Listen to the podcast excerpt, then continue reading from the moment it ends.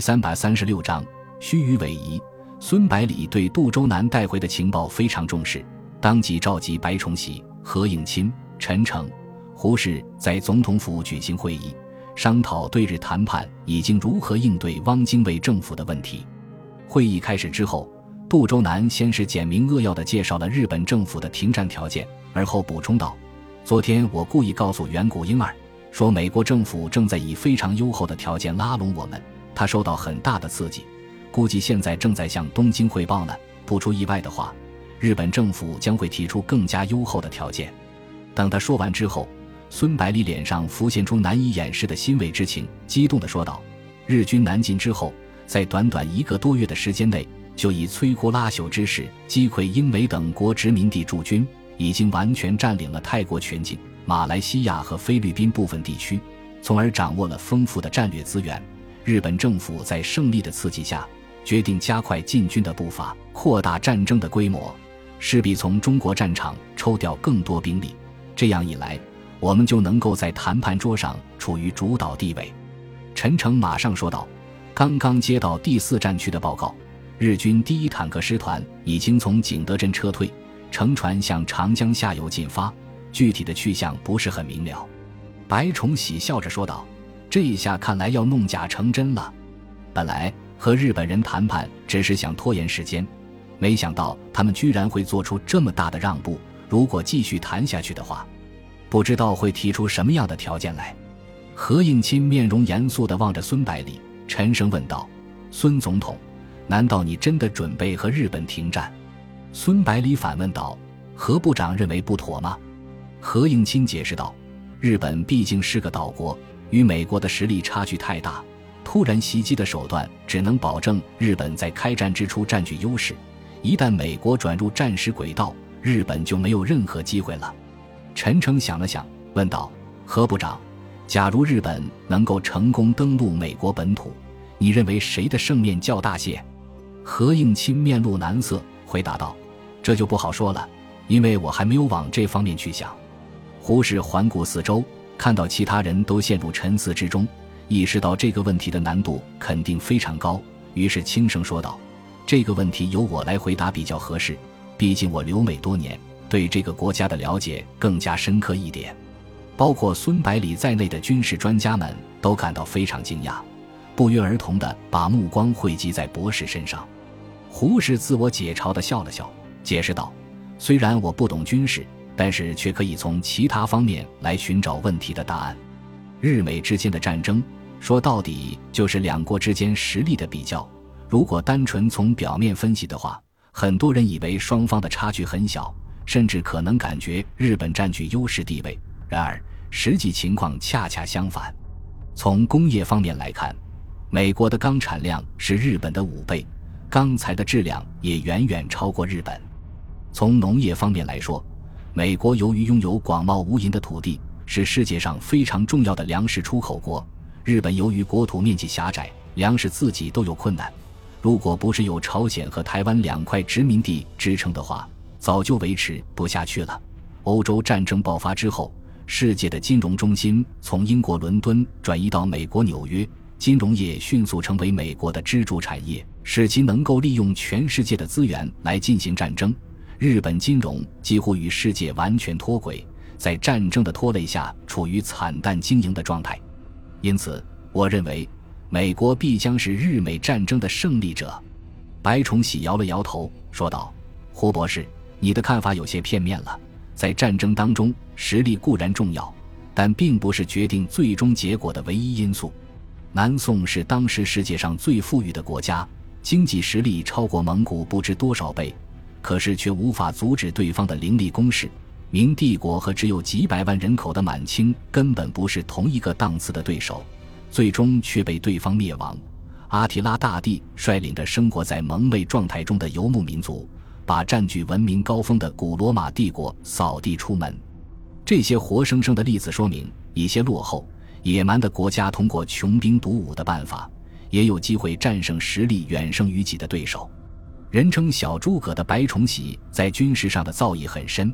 古今中外的战力了然于胸，随便举出几个例子就把胡适驳倒了。孙百里见胡适没有出声，于是笑着对白崇禧说道：“白总长，我认为你举的几个例子并不适合日美之间的情况。美国虽然实力雄厚，但是民风也非常彪悍，并不是软弱可欺之辈。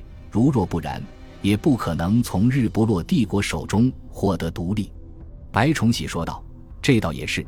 当年美军光着脚在雪地里面行军，两三个士兵合用一支步枪，最终还是坚持到胜利到来。”也算是坚韧顽强了，确实和日军有一拼的机会。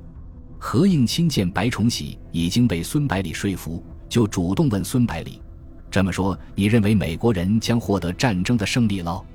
孙百里点了点头，说道：“如果战争单单在这两个国家之间进行的话，笑到最后的肯定是美国人。”胡适吃惊地问道：“既然如此，你为什么还要和日本谈判呢？难道就不怕美国人翻脸吗？”孙百里笑着解释道：“这场战争已经和中国紧密联系在一起，因此中国的态度将在其中起到非常关键的作用。中国支持日本，美国必败，因为中国有日本急需的人力资源和矿产资源；中国支持美国，日本必败，因为中国能够拖住日本陆军的主力。日美两国就是因为看到了这一点，才极力拉拢我们。”胡适追问道。那究竟要我们加入哪一个阵营？孙百里毫不犹豫地回答道：“当然是同盟国了。日本对中国始终抱有领土野心，是个心腹大患，必须剪除。与之相反的是，美国在太平洋彼岸，远隔重洋，自然不用特别担心。因此，我们最终将有条件加入盟国方面作战。”胡适追问道。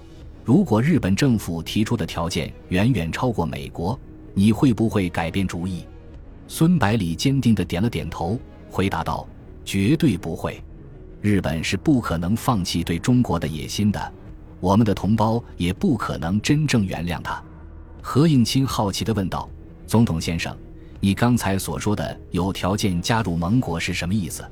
孙百里解释道：“苏联虽然加入了盟国。”但是既没有对日本宣战，也没有与日本断绝外交关系，从而给抗战事业造成严重影响。所以我们要以牙还牙，要求美国公开承认中国对外蒙古拥有主权，苏联归还在历次不平等条约中被割占的土地。白崇禧关切地问道：“美国人会接受吗？”孙百里冷笑着回答道：“肯定会接受，因为美国人不能容忍中国倒向日本。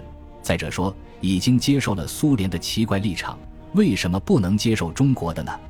胡适这才恍然大悟，他笑着说道：“这么说，和日本政府谈判的目的，就是为了向美国政府施加压力了。”孙百里回答道：“还有一个原因，就是通过谈判使前线停止战争，使国民经济得到恢复和发展。”杜周南苦笑着说道：“说起来容易，做起来难，价码太高的话。”美国人就有可能翻脸，日本人一旦答应了全部条件的话，我们该如何收场？